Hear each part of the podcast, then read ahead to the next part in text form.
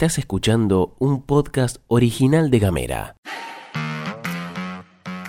Hoy es viernes 20 de octubre y tenemos varias cosas para contarte. Bienvenido o bienvenida a la pastilla de Gamera. En casa, En Ushuaia. en camino, En Tolwyn. en tu celu, En Río Grande. en 7 En minutos. toda la Argentina. Estas son las noticias para arrancar la jornada. Hoy se llevará a cabo la ceremonia de despedida del senador Matías Rodríguez en la casa Ramón Oviedo. Se extenderá de las 12 y media hasta las 14 horas. Así fue confirmado por la Casa Velatoria de la ciudad de Ushuaia. En el acto fúnebre se prevé la asistencia de dirigentes de todo el arco político de Tierra del Fuego y también de la política nacional.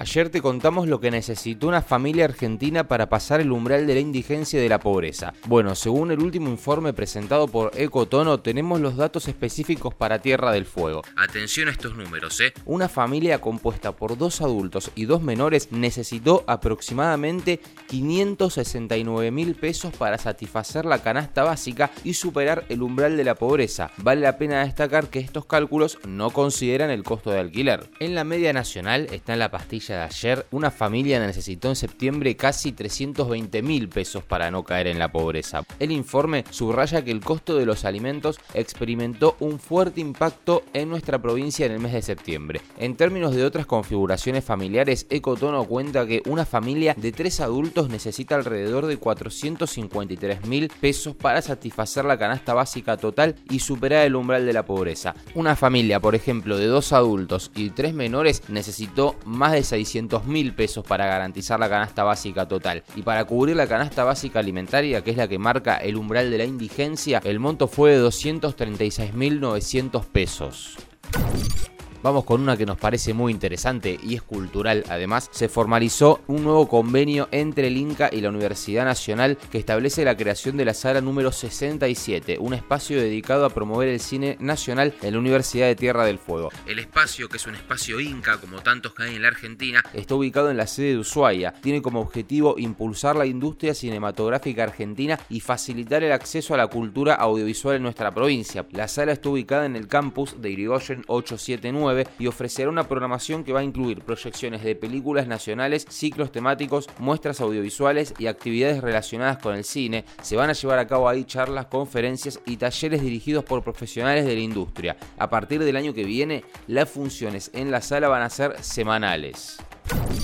Y este fin de semana volvemos a las urnas y la Cámara Nacional Electoral confirmó el padrón electoral para las elecciones presidenciales y legislativas de 2023 que puedes consultar ingresando a www.padrón.gov.ar. Recordá que además de llevarte el número de mesa, con el número de orden podés agilizar un poco más el trámite a la hora de votar. Es importante destacar que aquellos ciudadanos que no figuren en el padrón electoral no van a poder emitir su voto en estas elecciones, ya que el plazo para subsanar errores u omisiones en el padrón venció el 24 de julio. Si alguien no votó en las PASO y figura en el padrón electoral, tiene el derecho y la obligación de votar en estas elecciones del 22 de octubre. No obstante, dice la información, deberá justificar su ausencia en las PASO ante la Secretaría Electoral correspondiente dentro de los 60 días posteriores a la elección. ¿Para qué? Para evitar quedar inscripto en el Registro Nacional de Infractores al deber de votar. La Casa de Tierra del Fuego en la Ciudad Autónoma de Buenos Aires va a estar abierta durante las elecciones presidenciales y el personal de la delegación de la Policía Provincial justificará la no emisión del voto para los residentes de la provincia que se encuentren en Cava el día de las elecciones. El trámite se llevará a cabo de 10 a 16 y es esencial que quienes acudan presenten obviamente su DNI. De paso le mandamos un abrazo a todos y todas los compañeros y las compañeras de la Casa de Tierra del Fuego en Buenos Aires, especialmente a Caro. Sabemos que nos escuchan, así que gran abrazo. Volvemos a las elecciones. La Comisión Nacional de Regulación del Transporte va a controlar la frecuencia y la gratuidad del transporte público de pasajeros durante las elecciones. El objetivo, obviamente, es facilitar el traslado de los ciudadanos para que puedan ejercer su derecho cívico. La gratuidad del transporte se aplicará a nivel nacional, con excepción de Tierra del Fuego, que se encarga, obviamente, acá en la provincia del transporte público, los municipios. De todas formas, se espera que la UICE y Citibus anuncien la gratuidad de sus servicios. Las instituciones educativas de la provincia afectadas en las elecciones generales nacionales del domingo suspenderán sus actividades a partir de las 5 de la tarde de hoy y no tendrán clases el lunes en el turno mañana. Quien habló al respecto fue el juez federal Federico Calvete, que en diálogo con Aire Libre recordó que son 503 mesas y 148.002 electores en Tierra del Fuego. Además, brindó detalles sobre cómo para él se desarrollará la jornada electoral.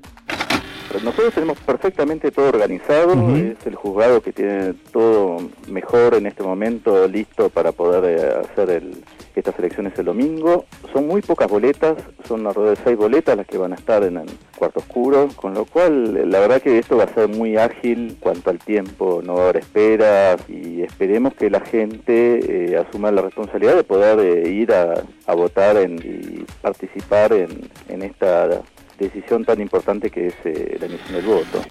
Seguí nuestros contenidos en gamera.com.ar. Y llegamos al final de la pastilla de Gamera. Antes de irnos tenemos cosas para contarte. Hoy a la tarde vuelve Punto Sur. A las 18 horas volvemos a hacer el programa de stream de la plataforma Gamera en Gelatina. Vamos a estar con Vicky Coleto, Cande Díaz, Tati Tejada y Lean Jarú acompañándote por dos horas, bloqueando un ratito, 18 horas hoy viernes. Además, el domingo desde las 20 horas vamos a hacer transmisión especial por las elecciones. Ahí vamos a estar equipo, te confirmo el equipo, está el equipo titular. Vicky Coleto, Tati Tejada, Mica Maldonado, Lean Jarú, Gastón Lodos. Desde las 20 horas y hasta que más o menos tengamos una tendencia bastante irreversible de resultados, vamos a estar transmitiendo, contándote el minuto a minuto, comiendo unas medialunas, divirtiéndonos un ratito y haciéndote compañía en la jornada electoral. Esto será, te decía, a las 20 horas en el YouTube de Gamera el domingo. De todas formas, despacito vamos a ir ordenando toda la información en nuestras redes sociales y mandándola por WhatsApp. Gracias por habernos acompañado hasta acá, como te decía, gran jornada de viernes para vos. Nos vemos más tarde. Chau.